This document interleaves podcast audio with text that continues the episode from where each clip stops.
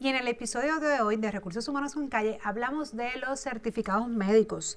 ¿Algún día, patrono, te ha llegado un certificado ahí como que mm, no entiendes bien de dónde viene?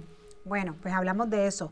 ¿Y tu empleado algún día, el patrono, te ha pedido o te ha solicitado certificado médico cuando no se supone o antes de tiempo? Bueno, también hablamos de eso, así que no se me retiren, que hoy hablamos de certificados médicos y un poquito más. Hablando de verificación y todas esas cosas, pues les comento que todos los servicios de background checks para los empleados los tiene Smart Screening, desde background checks criminales, verificaciones de empleo, hasta pruebas estandarizadas que te ayudan determinar si el candidato tiene las destrezas necesarias para hacer el trabajo. Reduce el riesgo en tus contrataciones y agiliza tu proceso de onboarding visitando smartscreeningpr.com o llamando al 787-523-4393.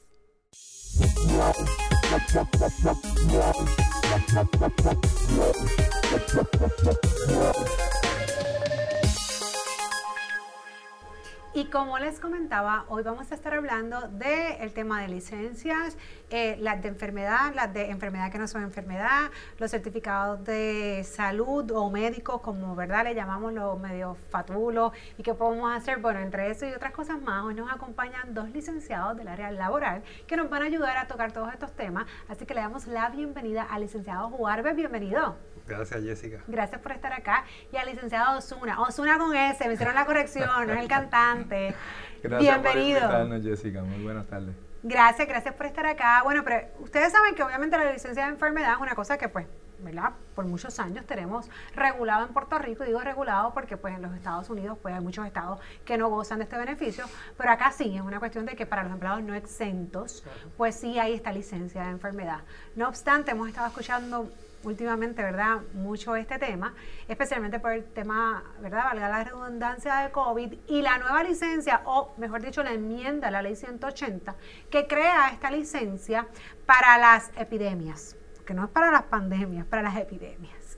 Así que explíquenos un poco de eso de que realmente, ¿verdad?, lleva esta enmienda y que tienen que tener en cuenta los patronos, porque hay una cierta confusión, porque también se han creado unas licencias federales, pero que son temporeras. En el caso de esta enmienda, no es temporera. Esta licencia, eh, ¿verdad?, o, este aumento en esta licencia es ya es permanente y los patronos tienen que tener conciencia de esto para poderla aplicar hoy, mañana, sea por COVID o por otras enfermedades cualquier epidemia que sea declarada por el Estado, le cobijan cinco días a un empleado que así la solicite cuando eh, es víctima de dicha epidemia. Esos cinco días no son automáticos, no es que yo tuve en este caso, eh, fui contagiado con COVID y automáticamente tengo cinco días, hay que agotar tu licencia de vacaciones y de enfermedad, disculpa, y después de eso entonces que tienes el derecho a cogerte estos cinco días si es que adquieres o te contagias con la epidemia que está declarada formalmente por el gobierno.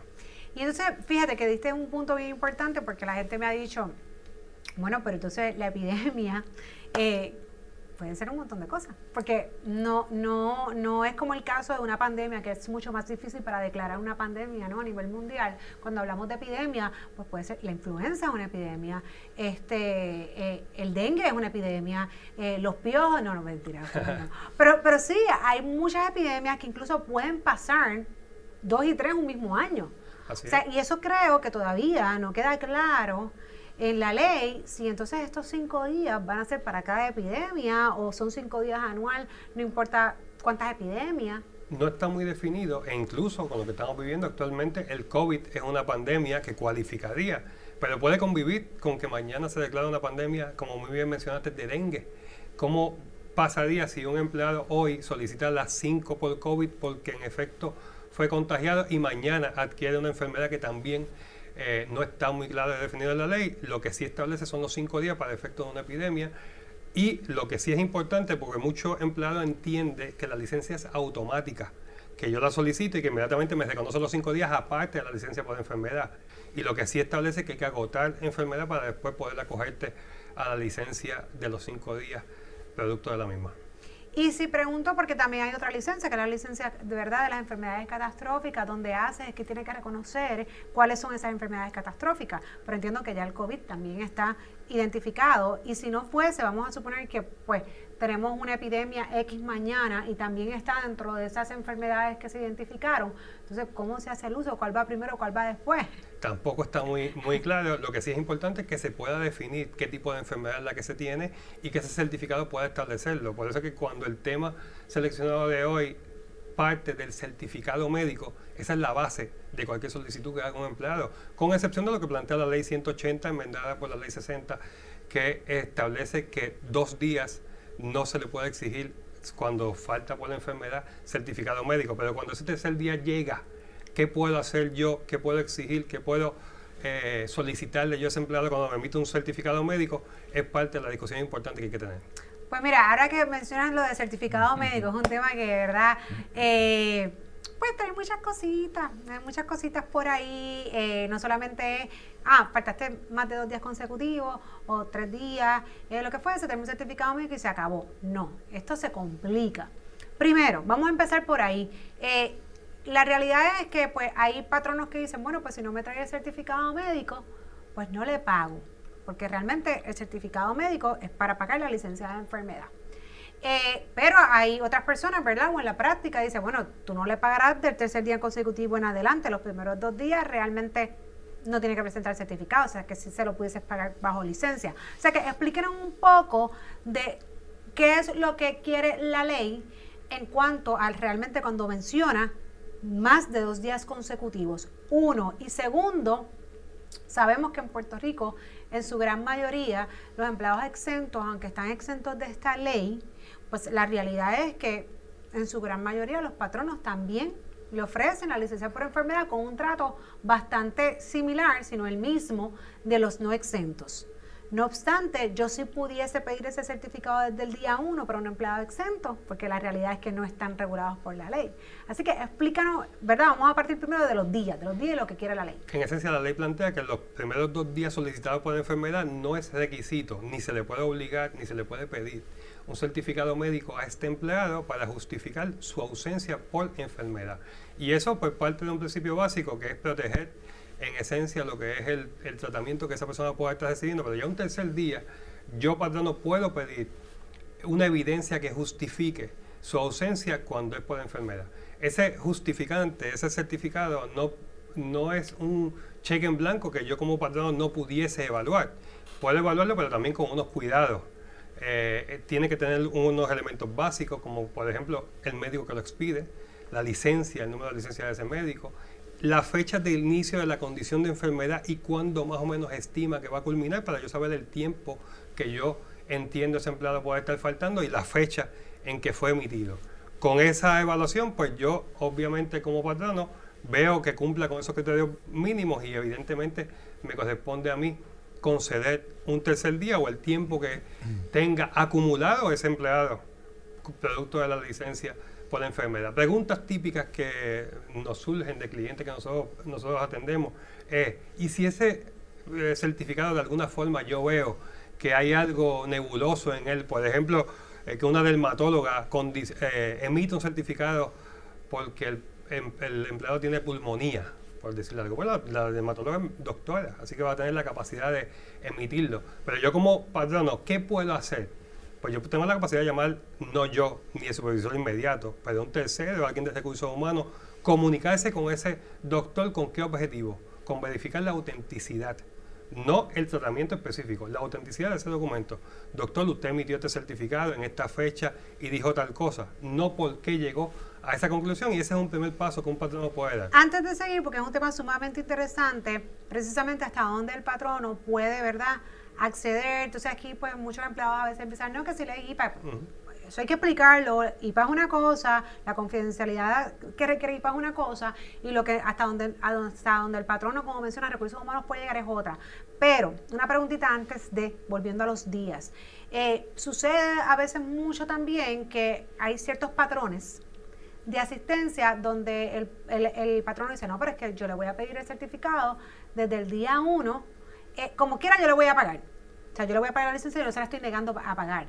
Pero yo quiero saber, porque es como un patrón de que este empleado pues siempre se ausenta tales días eh, y, pues quiero saber si en efecto pues él se está o sea, él tiene una condición o pasa algo. Así que yo le voy a pedir el certificado, no para no dejarle de pagar, pero a lo mejor para, pues entonces, ver si tengo que, activar alguna disciplina, porque es que siempre se, se, ausenta, eh, así como que por arte de magia, todos los lunes, todos los, viernes, entonces esas cosas que pasan. Entonces, pues es una pregunta bien frecuente de parte de los patronos. Y importante, eh, la Orden Administrativa del Departamento de Trabajo 2018-2 establece que yo hago cuando una licencia por enfermedad no está debidamente justificada con ese empleado. Ya sabemos que una licencia por enfermedad, porque yo me acoja a ella, un patrono no me puede negar un aumento ni disciplinar.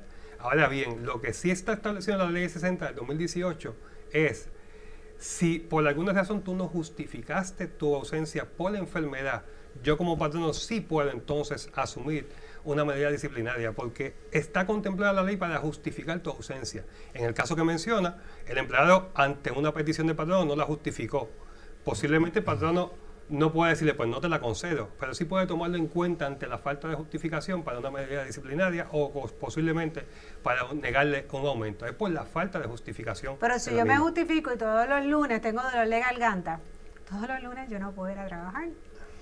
Entonces, el patrono, la realidad es que no tiene la potestad de pedirle certificado médico porque es un solo día, es solamente el lunes. Tiene. Es enferma, bendito, se enferma todos los lunes, pero más que los lunes. Si es un día, no.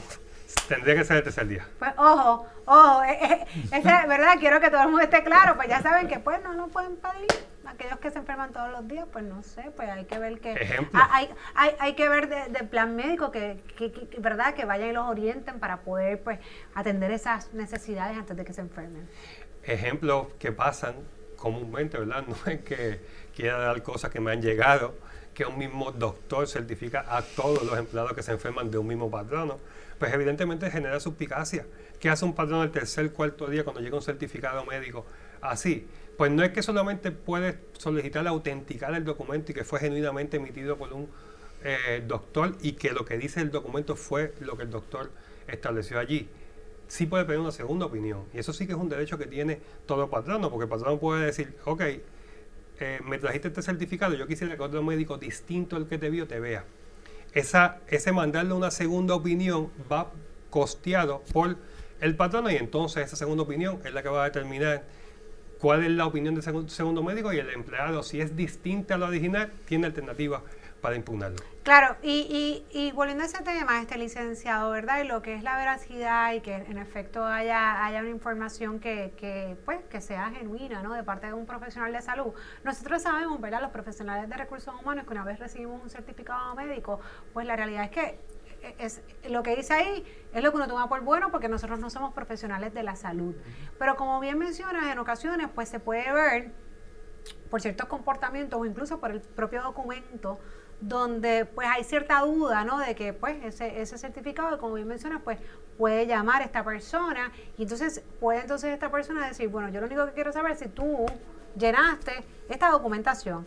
De ahí en fuera, a yo decir, pero ¿y por qué tú lo mandaste cinco días en vez de 10, 15, en vez de 20? Pues obviamente eso no le corresponde al patrono ni a recursos humanos porque ellos no son profesionales. Es como que me digan a mí que yo vengo a hacer mi trabajo, claro.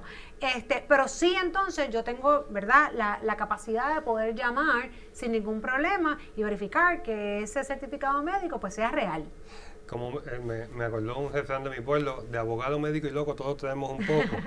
Eh, posiblemente yo voy el certificado de digo pulmonía, si todo lo que tiene es un catarro, ¿verdad? Eh, no es mi función cuestionar lo que un facultativo médico emitió, igual que un facultativo médico lo que un abogado puede emitir como una opinión. Pero sí yo puedo pedir una segunda opinión ante una duda que yo tenga. En, inicialmente mi única función va a ser limitarme a la autenticidad del documento y llamar no directamente supervisor, sino recursos humanos, a menos que recursos humanos directamente esté supervisando a esta persona, que sería entonces una tercera persona que llame para autenticar ese documento. Y te pregunto, este, porque pues eh, cuando mencionas lo del diagnóstico, la realidad es que no se supone, ¿verdad?, que los diagnósticos se pongan porque si hay unas codificaciones, ¿no? Este, en ese caso, pues eh, a veces pues también he tenido las dudas, no sé si te la han presentado a ti, me dice, bueno, pero lo que pasa es que él se sentó por varios, por varios días, entonces pues le dieron de alta, pero yo no sé realmente si él está capacitado para trabajar, entonces pues lo que se utiliza en ocasiones son los códigos, que de igual forma eso se puede, ¿verdad?, googlear, pero hasta qué punto realmente yo tengo que estar pidiendo un certificado para atrás, decirme no, pero dale, yo, entiendo que si el médico dice regresa, puede regresar a trabajar tal día, puede regresar y pues ya acá el patrón no, tiene la necesidad ni la injerencia de estar indagando qué era lo que tenía, qué es lo que tiene, porque entonces ya ahí sería el empleado que tiene que levantar bandera, si necesita un acomodo o que no puede hacer su trabajo, no el patrono a querer saber por qué estuvo fuera, cuál fue su condición no es función del patrón indagar sobre ningún tratamiento médico. Lo que sí puede hacer un patrón es, si yo deseo extender mi término, es pedir que me emitas un certificado donde por alguna razón la enfermedad se alargó por más tiempo. Eso sí, yo tengo el derecho a pedírselo al empleado. El empleado va y lo busca con su médico.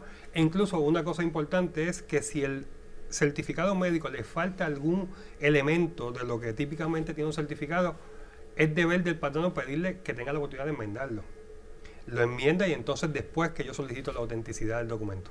Que la realidad es que para, para que el patrón necesitaría pues tener un código, tener un diagnóstico, si al final del día si es que no vas a trabajar un acomodo o no vas a trabajar en una situación donde el empleado, ¿verdad?, no pueda ejercer su función y tengas que, que valga la redundancia, pero trabaja un acomodo, pues si él ya tiene el alta y va a regresar, pues, pues, pues ya, pues regrese, tú le pagas la licencia, ¿no? Exacto, sí, en esencia, si ya terminó su término, el próximo paso es volver a trabajar. Y entonces, en el caso licenciado, este, ¿verdad? Oye, y, hay que, yo voy a decir la verdad, porque ya estaba en oficinas médicas, estos ojitos lo han visto, esto, esto lo han escuchado, no son todos los médicos, pero si hay algunos médicos que, y lo sabemos, tú me das 10 dólares, me das 20 dólares y me das el certificado y yo estoy enfermo y yo necesito estar enfermo por 10 días o por 5 días, por, por poner un ejemplo. Eso pasa, eso pasa. En este caso, donde a veces pues los patronos saben, pues pudiesen saber, no, precisamente porque a lo mejor es un empleado que comúnmente hace esta práctica. Este, ¿Qué se puede hacer en estos casos? Cuando, cuando pues, ¿verdad? los médicos eh, no, no, sé hasta qué punto esto ya no es un tema tanto laboral, pero donde pues sabemos que hay médicos que no están ejerciendo, ¿verdad? Eh, un certificado genuino, legítimo, que realmente están haciendo una recomendación médica, sino que pues, pues, pues tú me dices que quieres estar 10 días afuera, pues toma 10 días afuera. Eh, bueno, la visión que nosotros siempre hemos tenido de la práctica que tenemos a través de nuestro proyecto de Labor Cloud siempre es hablar antes de iniciar cualquier tipo de acción. Y lo que yo les recomiendo a todos mis clientes es que llamen directamente a ese médico, se comuniquen con él y no le planteen dudas desde el punto de vista médico-paciente, pero sí algún, mira, todos mis pacientes, todos mis empleados están viniendo con tu mismo certificado, con una misma condición. Yo tengo un cliente donde me llama, mira, este es el quinto en este mes y todos tienen la misma enfermedad. Eh, no creo que haya un brote en el país de pulmonía, ¿verdad? Sí hay de COVID, pero no hay una enfermedad específica que se haya llegado en alguna área del país con una enfermedad tan común. Y entonces esa llamada directa del patrono al médico tiene un efecto, porque sabe que el próximo paso ya no va a ser solamente comunicarse. Porque digo, y, me corriges, pero obviamente la licencia por enfermedad o cualquier otra licencia, especialmente, ¿verdad?, que, que, que sea con paga, este, cuando se hacen estas cosas que, no, que verdad que pueden ser fraudulentas, pues oye, hay, una violación, eh, eh, eh, es, un fraude básicamente porque yo te estoy pagando por una licencia que en, teoría no te corresponde. O sea que eso podría ser un fraude hasta, y, y, qué eso podría ser o qué, repercusiones podría tener ya sea en el médico o en el propio empleado. En los dos, en el médico tiene puede tener el efecto de posiblemente una querella ética eh, por su profesión como tal y en el caso del empleado una, una medida disciplinaria que puede conllevar el despido porque estás defraudando a tu patrono, porque estás mintiendo para justificar acogerte una licencia. Y en ese sentido, si esa aplicación o esa evaluación no se da, como pasa muchas veces, se convierte en una fiesta donde los empleados sienten que lo leniente de un patrono se convierte en, en costumbre y ante esa costumbre, pues cualquier certificado es aceptable. Y entonces también tenemos el otro, el otro caso donde pues ahora obviamente pues los patronos con el miedo del COVID, y no solamente con el miedo, con la cuestión de ser responsable, pues entonces tenemos empleados que están fuera eh, por alguna otra condición y llega un certificado médico donde en, efecto ya estás de alta, puedes presentarte a trabajar, pero obviamente como no hay código, ¿verdad? O no hay diagnóstico, no hay una obligación de, de, de, ponerlo en este caso, pues entonces como yo sé patrono, si ese empleado estuvo unos días fuera, por sospecha de COVID o porque tiene COVID, o, o sea, ¿cómo, hasta dónde yo sé que su tiempo de enfermedad realmente fue por COVID o no. O sea, yo le puedo exigir, en este caso en particular, que obviamente es Nobel, no, yo quiero que ese certificado me diga que tú no tienes COVID. O que por lo menos, porque sabemos que también tenemos otro, otro reto con las pruebas, o sea que no es tan fácil decir no tienes COVID, ¿verdad? Eh, eh, eh, en esencia, pero que entonces te diga, bueno, tú por lo menos no, no, presentas los síntomas, o por lo que yo te di el certificado, no fue por, porque pensábamos que tenía, o sea, hasta qué punto, ¿verdad? El patrón pudiese decirle al empleado, no, hasta que, o si no, por lo menos te vas en cuarentena. ¿Sabe? ¿Qué, ¿Qué, puede hacer el patrón en ese caso? Para empezar, el certificado médico es indispensable y yo lo puedo pedir, obviamente, igual después del segundo día. Me ha pasado peor, me ha pasado en autocuarentena. De empleados que llaman, estoy tosiendo, no voy a ir porque tengo sospecha de COVID. Quien certifica eso no es el empleado, tiene que ser siempre un médico, un facultativo que tenga la capacidad de emitir que posiblemente los síntomas que posee se vinculan a los síntomas de COVID y emitir un certificado donde recomiende una cuarentena y hacerte una prueba. Que esa prueba, aunque como muy bien mencionaste, eh, no es de activos en el país o han bajado la cantidad, puede tomar tiempo. Sin ese certificado médico no es posible que yo justifique que mi ausencia está vinculada al COVID. Y hay una serie de beneficios y, leyes que están eh, conviviendo con las leyes existentes en el país, como el Family First, eh, que es una ley que te permite, si tienes la cantidad de, empleados suficiente, desde conocer hasta 80 horas. Claro, pero en, este ejemplo, yo, yo empleado, no es que quiero que me pagues por ninguna licencia de COVID, es que yo no tengo COVID. Sí. que yo lo que tuve fueron cuatro días, me pagaste por enfermedad y ya yo quiero regresar a, mi trabajo. Pero el patrón no dice, no, pero es que yo no te voy a aceptar porque tú dices que tú estuviste cuatro días por fuera porque, porque tenías un catarro, pero es que yo no sé si realmente fue catarro porque en el certificado médico no me dice que tú estás libre de COVID. O sea, yo te puedo mandar de nuevo a ese, a, a, a ese médico o a cualquier otro que me diga, mira, no, hasta, hasta, hasta qué punto el médico, si yo te mando, me va a certificar que tú no tienes COVID. Entonces yo ahí te puedo realmente aceptar en el trabajo. Y esos días que tú pierdes yo mandándote a buscar el certificado porque yo puedo pensar que tú estabas enfermo, que tenías COVID, este, pues ¿cómo se los pago? En ese caso sería por enfermedad, pero el tiempo, mandarlo es un deber y una obligación que todos los patronos deben en este momento, este más que nunca, llevar a cabo. Porque si hay una duda, yo no voy a exponer al resto de mis empleados a la posibilidad de un contagio. Y más cuando se ha debatido mucho cuándo es que la prueba en efecto da positivo. Porque yo puedo dar positivo y posiblemente, yo puedo adquirir el COVID hoy y posiblemente dar positivo el tercer día y mañana no darlo. Si hay algún contacto, hay alguna duda, el patrono debe tomar la precaución y aunque no tenga una certeza de que ese empleado pueda tenerlo, la duda si es suficiente. Si hay una duda, claro, en, estos tiempos es suficiente para decirle, mira, no te vas a presentar hasta que yo, y si no, si no puedes hacer el, trámite o lo que sea, pues yo sé que también ahora pues, son difíciles también los médicos, pero entonces tienes que ir en cuarentena, porque yo tengo una sospecha de que tú tienes COVID. Y eh, como, como es un negocio, todo negocio va a querer poder decirle al cliente, ven sin ningún tipo de temor el patrono debe ser proactivo. Y si en su momento hay más de una persona, pagarle la prueba si es que el plan médico no le cobija. Se, digo, no es de activo, lo sabemos, pero la posibilidad de que pueda ser más proactivo buscando certificar que en esencia ese patrono no tiene COVID es importante para el empleado, para el dueño y para la empresa. Y ahora tenemos el otro escenario, licenciado. Está, está en la parte cuando tenemos un empleado que está fuera y tiene un certificado médico que puede regresar tal día.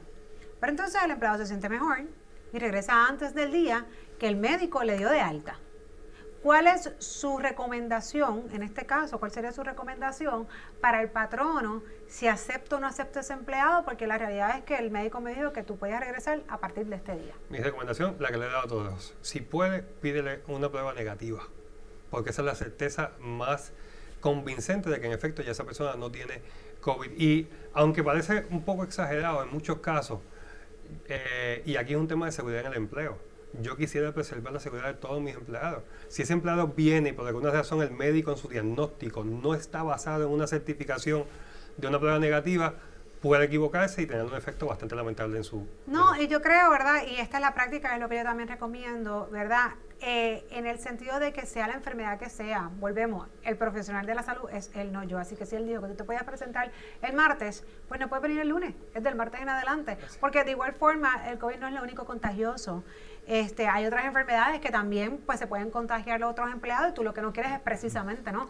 Que, que, que, se contagien. O sea que no hay ningún problema en efecto en seguir las recomendaciones del médico, es lo que quisiéramos y son los profesionales. El problema a veces pasa cuando cuando pues no se hace un uso responsable de lo que realmente significa un certificado de salud en el trabajo, un certificado médico para... Qué bueno que dices eso, porque a veces uno parte de la excepción para hablar por la regla. La regla es que los médicos emiten muy bien sus certificados, que el empleado también cuando va a llevarlo lo lleva de buena intención. Lo que pasa es que los casitos que son los que quizás dañan la regla general resaltan por la creatividad muchas veces que vemos y por eso que nos pueden hablar del tema. Claro, no, esa creatividad que nos distingue a nosotros nos caracteriza, nos caracteriza aquí. Pero no, pero definitivamente yo creo que es importante como quieran, que no sea la norma, este, identificarlo, porque pues a veces incluso desde, el punto de vista médico, donde pues a lo mejor no tienen el conocimiento de para qué realmente es el uso del certificado médico, porque ellos lo hacen pues igual a lo mejor el, el, eh, eh, el, empleado le dice, no, pues mira, en vez de regresar tal día, pues déjame descansar un día más o esto o lo otro, pero la realidad es que ellos a lo mejor no entienden que eso va a estar una licencia, una licencia con paga, una licencia que verdad que, que tiene un uso específico y que depende de tu información. Entonces, pues a veces es importante que esta información la tengan para que en efecto adquieran el conocimiento y vean la consecuencia de entonces qué realmente es la información que debe ir un certificado médico. Y particularmente porque la licencia por enfermedad para usarla cuando hace falta. Posiblemente yo buscándole la vuelta para obtener la licencia por enfermedad, hoy no estoy enfermo, pude colar ¿verdad? la mentidita al, patrono y mañana me pude enfermar de verdad. Claro, entonces ahí no tienes licencia disponible para atender lo que, para lo que se creó. Y entonces, hablando también del tema no, no de los eh, certificados, iba, iba, a comentar, ¿verdad? Lo que hablábamos ahorita, que no quiero que se me escape, es lo de IPA a veces los empleados, este, por ejemplo, y aquí me voy un poco del tema porque va a entrar un ching en lo que es acomodo, pero dicen, no, porque ahí está mi certificado médico, este, y yo necesito que ahora pues se me cambie tal cosa o necesito estos cambios o lo que fuese porque no lo puedo hacer. Y aquí está mi certificado médico. Entonces el certificado médico pues en efecto no dice nada. Dice que esta persona pues está fuera o se emitió un tratamiento, ya puede regresar al trabajo. No obstante, regresar al trabajo puede ser con unas limitaciones. Entonces, acá, ¿verdad? desde el punto de vista de recursos humanos, pues empieza ese proceso interactivo donde yo le pregunto, mira, pues entonces es lo que tú no puedes hacer, lo que no puedes hacer. Entonces, aquí es que a veces los empleados se ponen como medio, ¿verdad? Eh, muy celosos de sus condiciones, entonces te empiezan a citar la ley IPA. Entonces, la ley IPA, obviamente, tiene que guardar la confidencialidad de esas condiciones del paciente, pero yo no te puedo hacer un acomodo, yo no puedo atender tus necesidades si yo no sé qué es lo que tú necesitas. O sea que por, por, por, default o porque tú tengas un certificado médico que realmente no dice nada en cuanto a las condiciones de empleo, yo te voy a hacer un acomodo. Así que eso explicarle un poco a las personas porque siempre crea esa duda de lo que es IPA y hasta dónde yo tengo alcance de cierta información. Bueno, si yo estoy solicitando algún trato especial en el, en el trabajo por alguna condición médica, tengo que informárselo a mi patrono porque si no mi patrono no puede operar ese posible acomodo en el aire si yo tengo un problema de, la espalda y estoy pidiendo una silla ergonómica, por ejemplo, ¿cómo mi patrón no va a saberlo si yo le estoy planteando que esa información no la quiero comunicar? Hay que comunicarle para yo conocerla y poder entonces buscar alguna alternativa que pueda atender en caso de poder, porque sabemos que la, ley ADA tiene unas especificaciones para que un patrón no pueda, eh, pueda, no pueda no, porque si puede cumplirlas, la recomendación mía siempre es que la cumpla, que, la, que pueda atender el acomodo pero no siempre el acomodo es un derecho que tiene un empleado, ¿verdad? Es bajo circunstancias específicas y bajo específicos patronos. Así que ese diálogo inicial tiene que ser importantísimo para yo comunicarle qué tengo yo y a base de lo que yo tengo poder buscar alguna alternativa.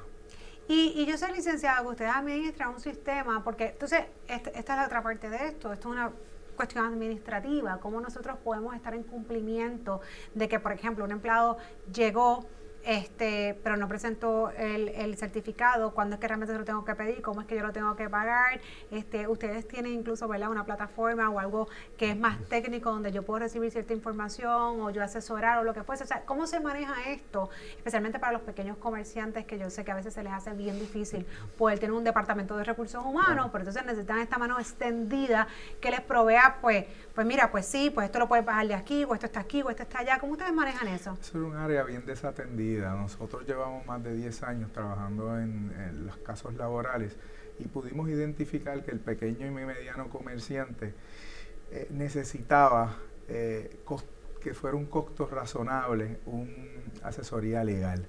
Nosotros creamos en nuestra oficina lo que se llama Labor Cloud, que Labor Cloud básicamente es una plataforma donde al pequeño comerciante, hasta 15 empleados, eh, pues la primer, uno de los primeros este, servicios que damos es que podemos digitalizar todo lo que, todo lo que eh, el expediente de un empleado. Vamos a suponer que pues emplea Juan Pérez pues está trabajando para nosotros y cinco empleados más. Nosotros digitalizamos toda esa y verificamos que toda, hacemos un checklist de que toda, de que, de que ese empleado esté cumpliendo con lo que nosotros necesitamos en el expediente. Ese es, uno, ese es el primer punto que nosotros, y lo primero que hacemos para que pues informarle a ese patrono que está cumpliendo con la ley. Segundo, nosotros, una de las cosas más importantes es que damos asesoría legal ilimitada. ¿okay? Ese, ese, es uno de los servicios más importantes que tenemos porque eh, de 8 a 5 tú nos puedes llamar a cualquier hora y nosotros te vamos a atender eh, para la necesidad que tú tengas. ¿okay? Aparte de eso, damos eh, talleres a los supervisores, a los gerentes. Eh, cada vez que sale una ley este, nueva, la, vas a recibir en un push notification a través de la... Es, una, es una página, nosotros laborcloudpr.com y ahí entonces ahí va a estar todo el expediente de, tu, de tus empleados. Los servicios que damos, aparte de la asesoría ilegal limitada, y los costos son bien, bien accesibles al patrono. Si usted tiene de un empleado a cinco empleados, solamente lo que se va a pagar es 65 dólares mensuales. Incluye todo lo que te acabo de mencionar. De 6 a 10, 75 dólares mensuales. Y de 11 a 15 empleados, 75 eh, dólares mensuales. Eh, después de 15 empleados, pues te podemos, les hacemos una propuesta porque pues atendemos hasta 15 empleados. Excelente, qué bueno saber que hay soluciones que pueden atender estas necesidades, especialmente para, para, Para, para negocios pequeños. Y yo creo que aquí lo más importante de resaltar es que a veces cuando precisamente estas cuestiones que pueden ser técnicas, y cuando digo técnica, es cómo manejar un certificado de salud, por ejemplo, las consecuencias que puede tener un patrono en incumplir, ¿verdad?, con ciertos derechos que en efecto esos empleados tienen, en el caso pues, específicamente de los no exentos, que estamos hablando, ¿verdad?, de la licencia de enfermedad, que, que, esa documentación tiene que estar de apoyo, o verdad, de support document, como le llamamos, para que si tuviésemos casos futuros, pues entonces hay un sistema y una plataforma que brinda eso. Y yo creo que sí que, oye, la parte digital aquí ahora es la más importante. Venía a buscar un papel de los años de la UACA, eso ya no existe. Y nuestro interés en esto es prever que al, que al patrono lo demanden. O sea, pues, usted sabe, en la profesión del abogado que nosotros queremos, pues, hay muchos abogados que lo que quieren es pues comenzar un litigio para poder cobrar. Nosotros lo que queremos es que el patrono, que se prevea que el patrono no, le, no lo demanden. Ese es el fin de nosotros en nuestra Claro, no, y al final también respetar los derechos de los empleados. lo importante es que haya un win-and-win y que todo se haga bien. Si todo se hace bonito, pues entonces no tenemos por qué pelear por ninguna de las partes. Sí, yendo con el ejemplo del certificado médico, por ejemplo, el expediente de personal, en este caso, permite a este patrono que si ese certificado médico al final lo acepta, va archivado en la plataforma de Labor Cloud. Y cuando va a hacerme una consulta a ese patrono que yo utilizo como guía, ese expediente que está digitalmente en la plataforma que tiene Labor Cloud y que me autorizó el patrono a revisarlo. Y, una pregunta, este es importante, ¿verdad? Porque a veces surge la duda y yo soy súper pro de, de, de, usar la tecnología de forma obviamente positiva. Entonces a veces crea la duda de qué yo tengo que guardar que sea, ¿verdad?, hard copy original, en el caso de que tenga un caso, en el caso de que tenga un litigio, yo vaya a un tribunal, me es tan, ¿verdad?, e, evidencia tenerlo que lo imprima, ¿verdad?, que ya estaba esto escaneado, esto es una copia, versus de que tengo que tener, eh, todavía existe esa mentalidad, hasta qué punto tiene valor un documento digital versus el documento, eh, ¿verdad?, oficial o en papel. Recomendación siempre es que el patrono mantenga su original en su negocio. El digital sería para una copia para tenerla disponible en cualquier lugar. Que o sea que tú sí recomiendas que todavía el expediente físico se mantenga. Por el momento sí, aunque ya se ha reconocido la firma digital. La regla de evidencia, sí. La, regla pero como quiera, aún, quizás es por mi tradicionalismo aún, ¿verdad? Eres más conservador. en, ese sentido, todavía sí, aunque a mí me gusta mucho la tecnología, me gustaría siempre que el patrono sienta, por ejemplo, la I9 eso es un documento que tiene que tener todo el patrono disponible por si acaso llegase mañana una investigación. El controlador de empleo sería bueno que se tenga disponible en algún archivo físicamente. Nosotros lo vamos a estar archivando digitalmente. Nosotros vamos a tener esa posibilidad.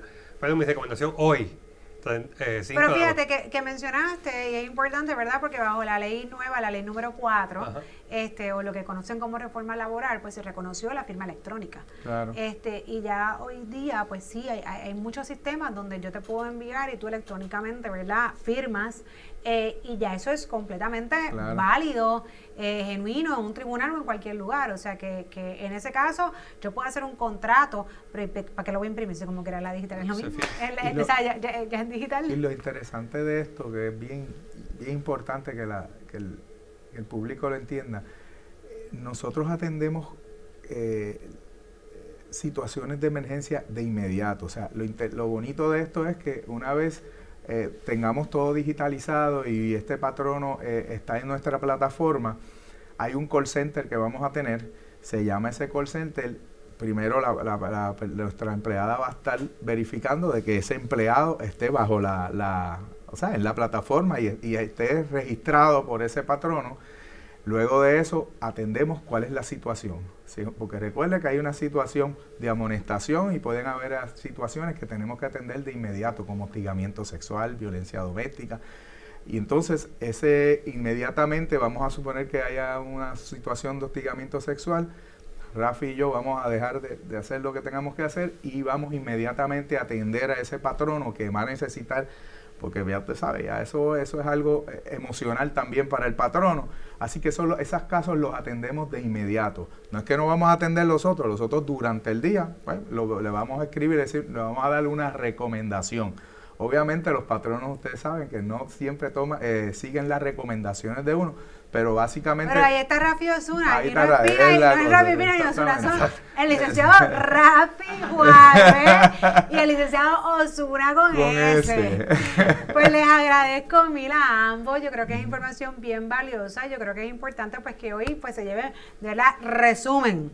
Certificado médico, tres días consecutivos más, patrono no lo pidas antes eh, y pues ya sabemos, ¿verdad?, hasta qué punto, pues si tenemos alguna duda con un certificado, ¿verdad?, podemos corroborar esa información.